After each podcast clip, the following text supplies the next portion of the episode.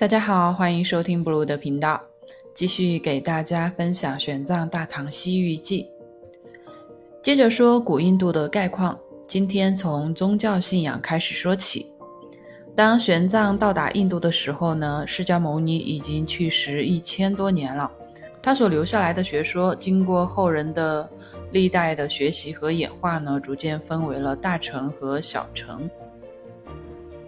那我们知道吴承恩所著的《西游记》里边说，为什么要唐僧去西天取大乘真经？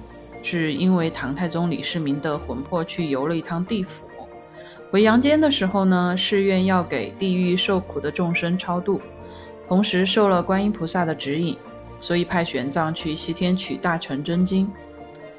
当然，这只是小说对历史事件的艺术加工和改编哈。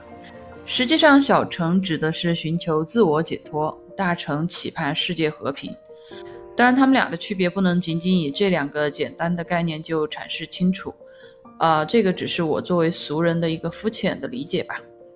那除了大小乘这两个主要的分别以外，佛教内部也根据这两个主要的教义继续分化出了更多的派别。据书里边记载，是有十八个流派之多。每一派虽各有各的学术主张和学习方法，但总的来讲，在修行造诣上是殊途同归的。僧团内部对于佛经的学术研究设有很明确的奖惩机制，学术水平每升一级，权益就增加一些。无论是经是律还是论，但凡你能讲解其中一部的，你就不用干体力活了，免除寺院里的所有的劳务杂役。把手脚解放出来，专心搞学术。如果你能讲任意两部经，你就可以住上等的宿舍房间，然后一应的生活用品给你配备齐全。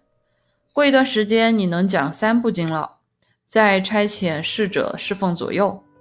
等到了你能讲四部经的时候，再加派近人供你驱遣。这里玄奘说的近人，指的是在寺院里从事杂役的俗家弟子。因为没有剃度受戒，所以在某些方面可以代劳，以免僧人破戒。等到你能讲五部经的时候，寺院就给你配一头大象作为你的座驾。最后到你修习到能讲六部经的时候，出门不仅有大象，还另外安排侍从和护卫随行。在这个学习过程中呢，寺院还会进行定时的考核。通过演讲或者是辩论来评价僧人的学习成果。如果你对答如流，思路清晰，对佛学义理融会贯通呢，就可以坐在宝相上，被大家呼前涌后的尊崇。如果你只会说些套话废话，在辩论的时候夸夸其谈，抓不住核心要义，被别人驳倒，那大家就会在你脸上涂上红白粘土，往你身上撒脏灰，还把你赶到荒郊野岭去，甚至扔到沟里边。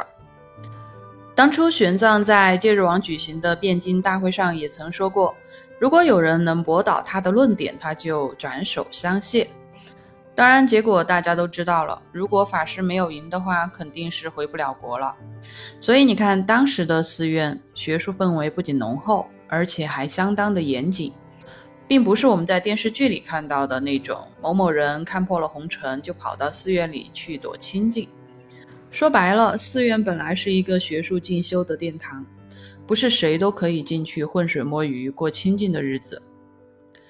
我们再来看看玄奘是如何描述印度的种姓制度，说共有四个类别，第一类为婆罗门，这个阶层信奉婆罗门教，当时佛教界对这种非佛教徒统一称作外道，但玄奘还是形容婆罗门操守清白，坚守正道。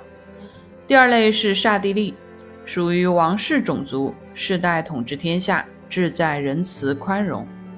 第三类称为吠舍，主要从事商业。第四类叫树陀罗，属于农民阶层，再下去就是贱民阶层了，连种姓都谈不上。这四个种姓由于社会地位有别，所以从不通婚。即使在同一个种姓内，父母亲两边的亲属也不通婚。妇女一旦出嫁，则终身不得再婚。那我们知道，种姓这个制度在印度可以说是源远流长。随着雅利安人进入南亚次大陆以后呢，这个制度就在古印度逐渐的形成，把白色皮肤的雅利安人和棕色皮肤的印度土著，也就是达罗毗荼人，清晰的分割开来。直到今天，走在印度街头，我们也能一眼看出他们的区别。在古印度，处于最高阶层的是婆罗门，生来血统高贵，一般从事祭司和学者。可以说他们是精神世界的统治者，享有免交赋税和免于刑罚的特权。这个权利可以说是相当大了，是一个神圣不可侵犯的阶级。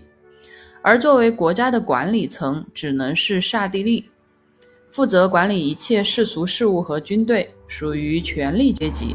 再往下的阶层都服务于这两个阶层。所以有一种说法是说，佛教的出现是源于当时婆罗门教的种姓制度。那释迦国的太子悉达多，也就是我们著名的佛陀，在年轻的时候看到世上竟然有那么多受苦的众生，产生了许许多多的哲思，于是，在菩提树下悟道成佛，向他的学生宣扬众生平等的理念，可能就是为了破除当时根深蒂固的阶级分别吧。不过，大家也都知道，佛教虽在印度盛极一时，却最终没有实现佛陀的宏愿。到现在，印度本土连佛教的影子也找不到了，倒是在东亚地区落地生根，遍地开花。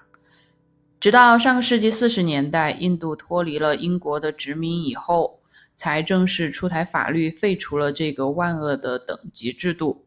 那现在在法律上虽然说是平等了。但我们都知道，实际印度社会中还存在很多种姓制度的思想残余，毕竟流传了上千年，而印度独立也不过才短短的几十年，要完全消弭这种制度形成的影响，恐怕还需要走上几代人的时间。好，今天就给大家分享到这里，喜欢的朋友请点击订阅，我们明天见，拜拜。